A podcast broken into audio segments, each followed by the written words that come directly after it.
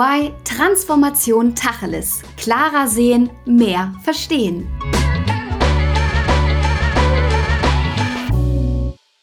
Herzlich willkommen zu einer neuen Folge und gleichzeitig einer neuen Themenreihe von EY Transformation Tacheles.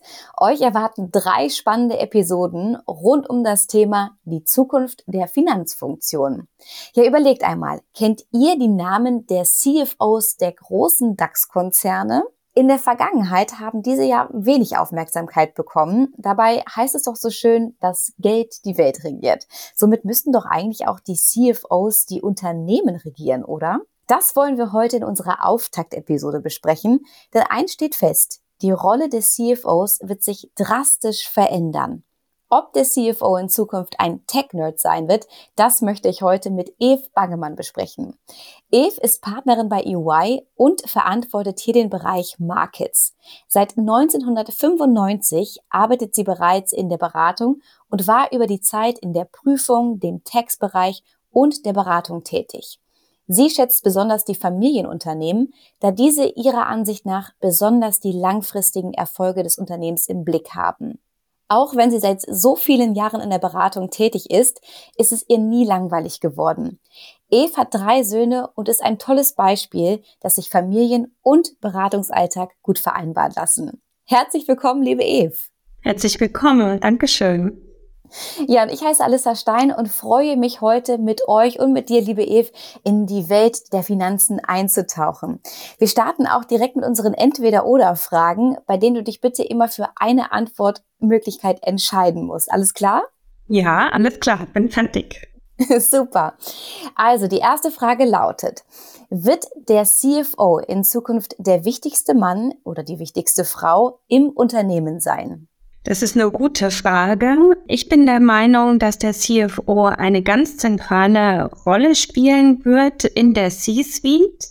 Ich würde sagen, er ist der zweitwichtigste Mann hinter dem CEO oder Frau. Okay, dann kommen wir mal zur zweiten Frage. Durch all die neuen Anforderungen, auf die wir auch gleich nochmal eingehen werden, ist der CFO der Zukunft ein Zahlen- oder ein Tech-Nerd?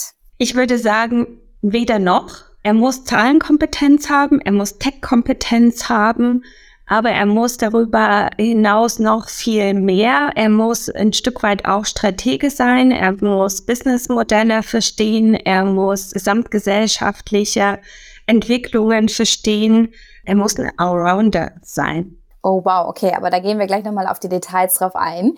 Aber jetzt kommen wir nochmal zu unseren weiteren Entweder-Oder-Fragen. Und zwar, der CFO, ist er ein Einflussnehmer auf den Wert des Unternehmens, ja oder nein?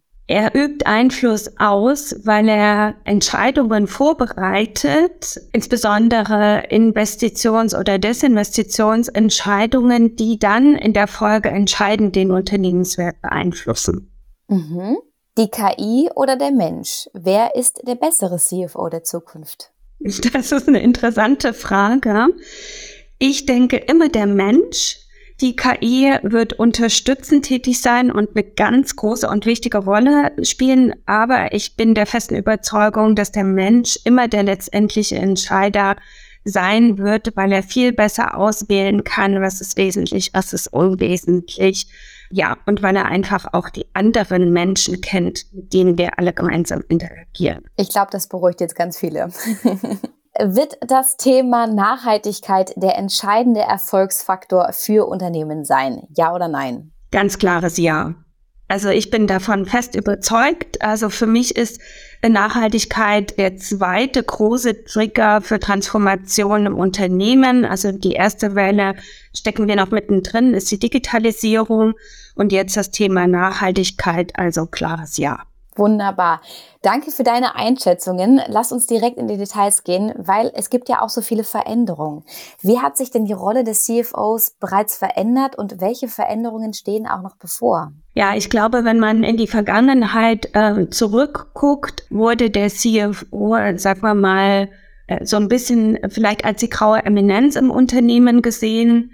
Er war für die Zahlen zuständig. Er war für eine ganze Reihe an Prozessen und Kontrollen zuständig, um einfach sicherzustellen, dass die Unternehmen erfolgreich tätig sind, etwaige Risiken vorhersehen und auch managen können. Er war in dieser Rolle sehr vergangenheitsorientiert unterwegs, weil am Ende alle Geschäftsvorfälle passieren jetzt und bilden sich dann sofort eigentlich in Zahlen ab. Aber diese Zahlen tatsächlich zu erheben, zu berichten, zu interpretieren, das erfolgte dann einfach immer im Nachgang mit großer Zeitverzögerung. Das kann man positiv sehen, weil dadurch, sagen wir mal, wenn man neue Entscheidungen auf Basis dieser schon abgebildeten Geschäftsvorfälle treffen möchte, hatte man einfach Zeit, sich auch ein Stück weit darauf vorzubereiten. Aber das ist seit der großen Veränderung durch die Digitalisierung nicht mehr der Fall. Und das hatte einfach einen ganz entscheidenden Einfluss auf die Rolle des CFO. Der hat jetzt äh, durch die technischen Möglichkeiten zum ersten Mal die Gelegenheit, alle Daten im Unternehmen in einem großen Data Lake zu sammeln, also in einem großen Datensee zu vereinigen und aus diesem Datenpool praktisch zu schöpfen.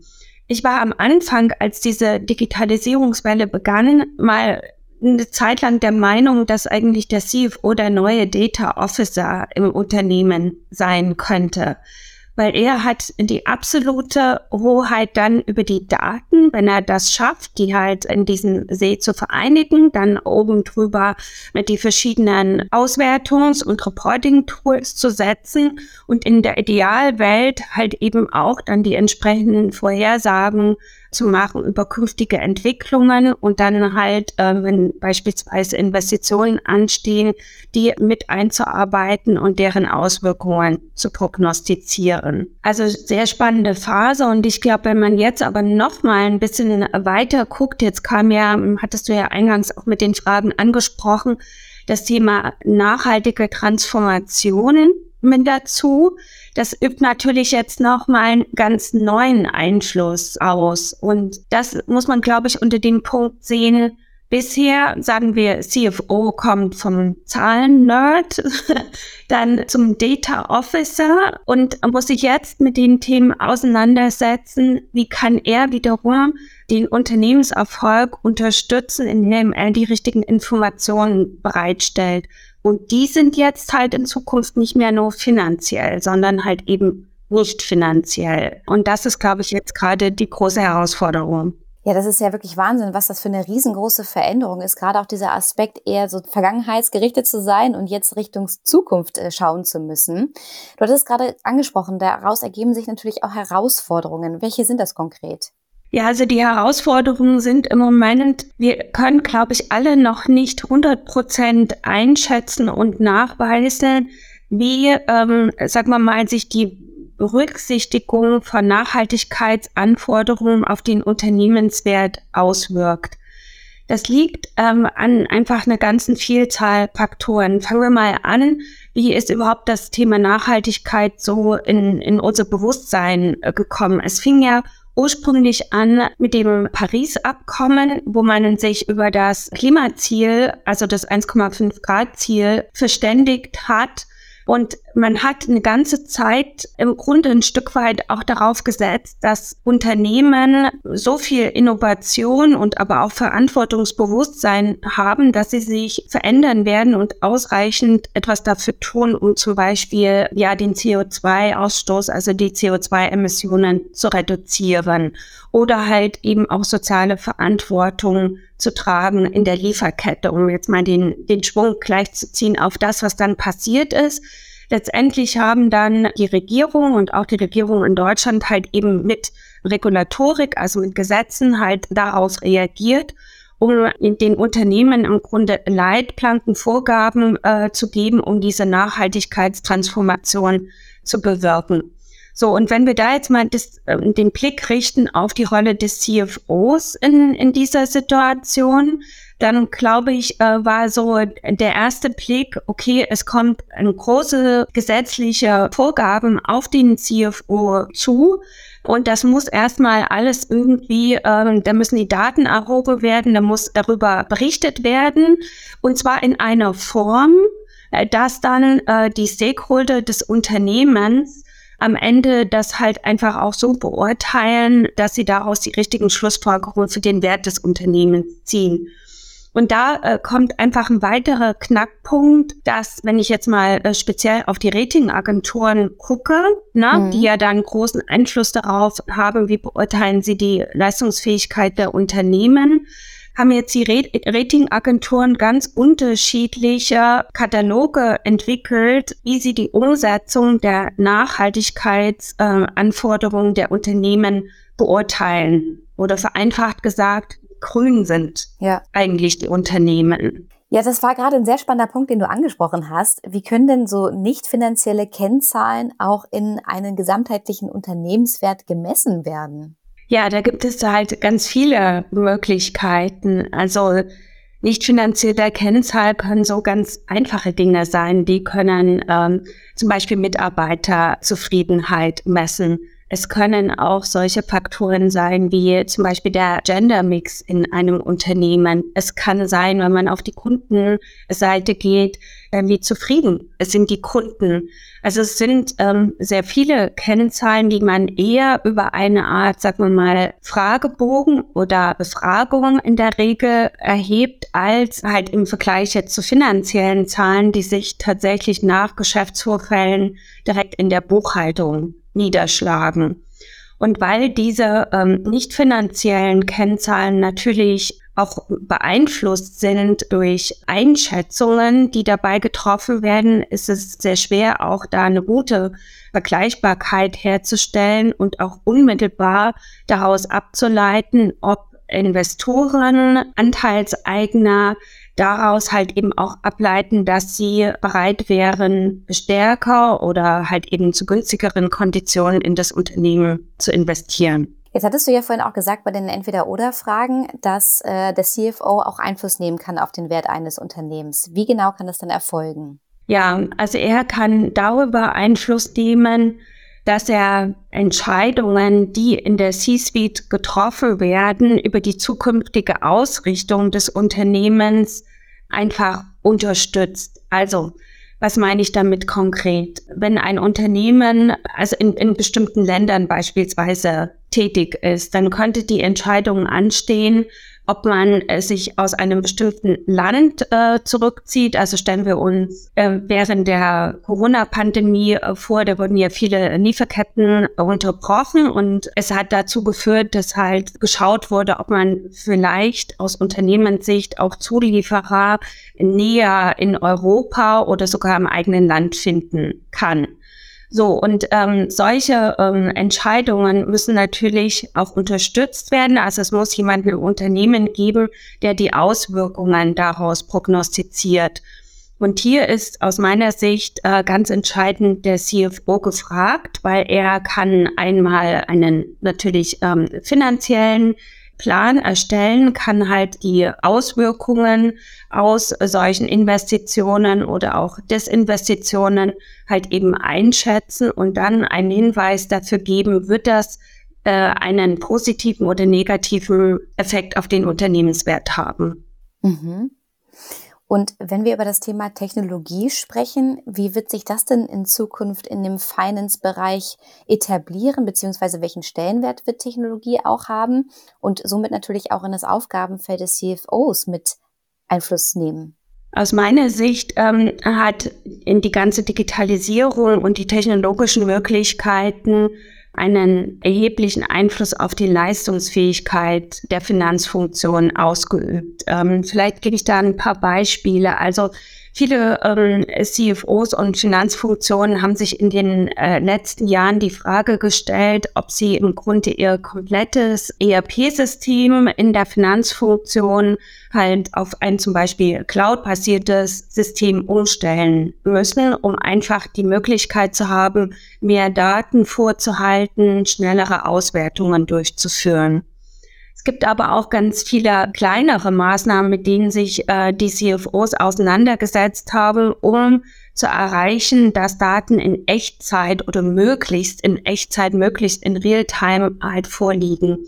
Da begannen die Anschränkungen damit, dass man versucht hat, äh, Prozesstransparenz herzustellen. Da gab es äh, verschiedene Process Mining Anwendungen, die dann äh, dargestellt haben, dass Finanzprozesse im Unternehmen, obwohl man eine Vorgabe, eine Erwartung hatte, in ganz unterschiedlichen Facetten ausgeübt wurden damit ineffizienter waren, damit halt aber auch mehr Risiken in sich bargen. Mhm. In dem nächsten Schritt haben viele Finanzfunktionen darüber nachgedacht, Robotics einzuführen, um einfach sich wiederholende Tätigkeiten durch Technologie zu ersetzen, um ähm, auch in diesem Bereich Mitarbeiter- und Fachkräftemangel, natürlich die Finanzfunktionen auch anbetreffen, etwas dagegen setzen zu können und auch diese Bereiche effizienter gestalten zu können. Hat übrigens auch eine Auswirkung darauf gehabt, dass in vielen Finanzfunktionen ähm, war ja in der Vergangenheit ein sehr starker Trend, Tätigkeiten, einfache Tätigkeiten in Shared Service Center, insbesondere in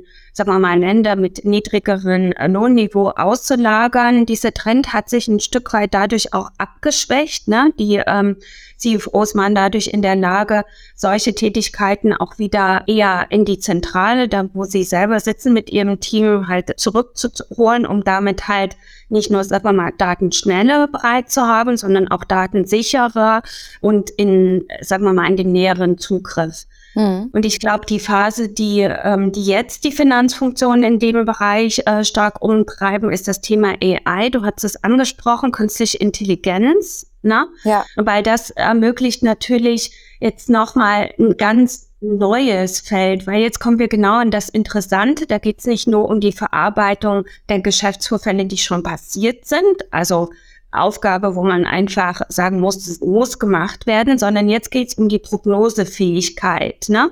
Also durch den Einsatz von AI kann man nicht nur Prozesse schneller machen und sozusagen digitalisieren, sondern man kann einfach sich Entscheidungsvorschläge erarbeiten lassen, die dann dazu ähm, führen, dass man eine viel größere Transparenz über Alternativen hat und auch viel schneller und deshalb auch ein CFO viel zielgerichteter und bessere Entscheidungen treffen oder auch vorbereiten kann. Aber sag mal, das sind ja wirklich gravierende Veränderungen. Das heißt, ich muss ja auch als CFO irgendwie geschult werden. In, in welcher Form würdest du sagen, muss das auch passieren? Das ist, äh, denke ich, eine gute Frage. Also das, was ich wahrnehme, die CFOs, mit denen wir im Gespräch sind, die sind da schon einfach sehr nah dran an den technischen äh, Veränderungen und versuchen sich da einfach selber weiterzubilden. Ich würde sagen, aber dass wir da auch aus Beratersicht einfach eine große und wichtige Aufgabe haben, weil im Grunde ist das ja eine Transformation, in der der CFO mit seiner Finanzfunktion steckt. Und das sind einfach immer Phasen im Unternehmen, wo man einfach einen großen Bedarf an Know-how hat, einen großen Bedarf auch an Manpower hat, um das äh, stemmen zu können und einfach auch einen Sparingspartner braucht, mit dem man sich laufend austauschen kann, um diese Reise mitzuentwickeln. Ja. Es ist ja nicht so, dass irgendjemand schon einfach ganz genau weiß für alle Unternehmen, welche Schritte in dieser Transformation zu gehen sind, mhm. sondern die Zeit dreht sich im Moment einfach auch schneller weiter die CFOs sind sich dessen halt einfach bewusst und durch diesen Austausch und Sparing mit den Beratern gehen sie im, im Grunde schrittweise diese Reise. Ja, ist auch wirklich ein valider Punkt. So viele Veränderungen, die da auf einmal kommen. Wir würden ja auch gerne in unserem Podcast immer Tacheles sprechen. Und einen Themenbereich, den finde ich ganz, ganz wichtig, wenn wir über die, die Rolle des CFOs auch in Zukunft sprechen.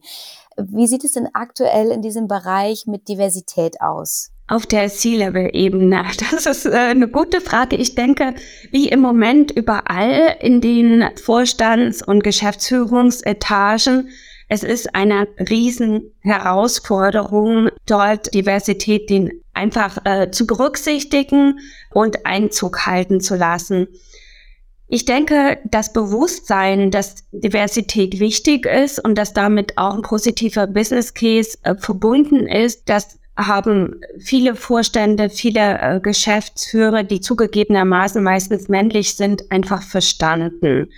Jetzt geht es im Grunde darum, ähm, zu fragen, wie kann man eine Veränderung wirklich herbeiführen. Und meine Wahrnehmung ist, dass sehr viel darüber gesprochen wird, wie wichtig es ist und dass man es verändern muss, aber es noch an den Taten fehlt. Mhm. Was sicher geholfen hat, ist, wenn wir uns mal die Aufsichtsräte und dort die Entwicklungen anschauen, da ist ja eine Quote eingeführt worden vom Gesetzgeber und wir sehen da jetzt tatsächlich eine materielle Veränderung in den Aufsichtsräten. Also dort finden sich inzwischen im Durchschnitt 20 Prozent äh, Frauen. Also da hat praktisch ein, eine gesetzliche Regelung äh, geholfen. Jetzt speziell für CFOs wird es natürlich aber für den C-Level ähm, jetzt keine äh, Regelung geben. Es sind natürlich gesetzliche äh, Regelungen in der Diskussion. Ich glaube auch, dass es das braucht für einen bestimmten Zeitpunkt, um diese Veränderung jetzt zu beschleunigen. Wichtig ist aber, damit wir mehr äh, Diversität unter den CFOs sehen, dass ein ganzer Prozess angestoßen wird in den Unternehmen, also einfach Rahmenbedingungen geschaffen werden, wo sich Frauen wohlfühlen und natürlich, äh, sagen wir mal, Diversity wird immer auch auf das Thema Gender natürlich irgendwo reduziert, aber ich möchte das auch nicht eingrenzen darauf, sondern halt natürlich auf, auf alle Gruppen in dem äh, Diversity-Spektrum.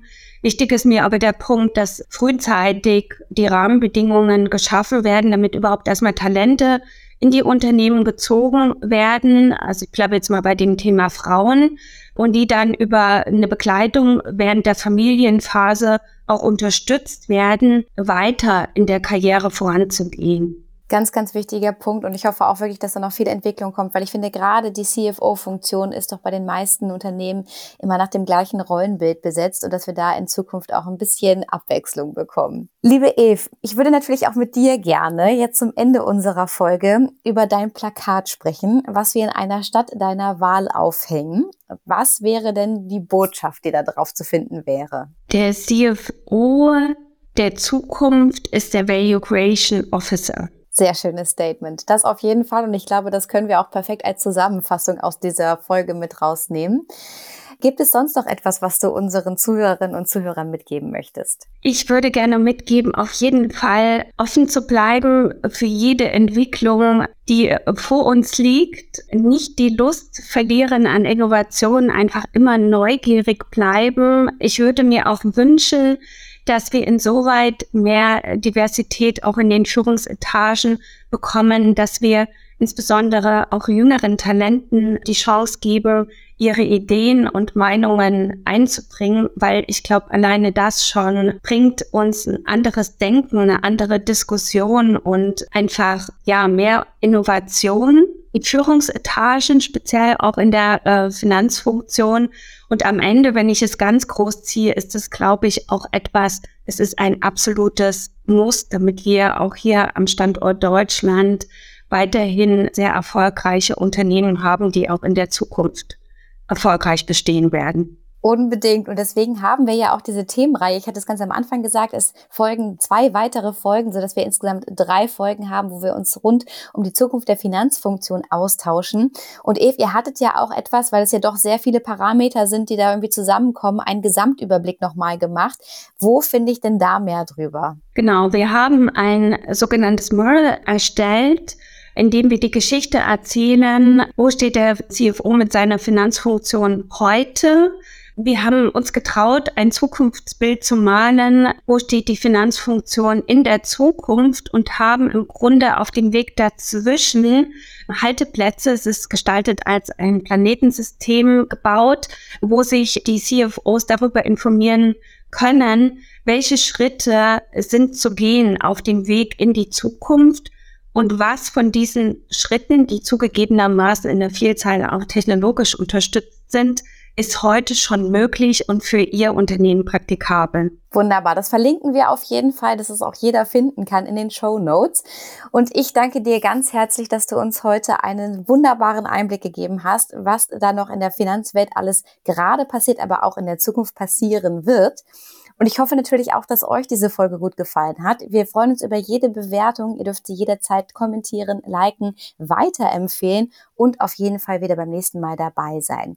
Und solltet ihr in der Zwischenzeit nochmal die ein oder andere Frage haben oder vielleicht auch einen Themenvorschlag, wo ihr euch noch mehr Tacheles wünscht, dann schreibt uns gerne eine Mail an podcast.de.ey.com. Liebe Eve, dir ganz herzlichen Dank und mach's gut. Vielen Dank, Anissa. Tschüss. Tschüss. Das war EY Transformation Tacheles. Klarer sehen, mehr verstehen.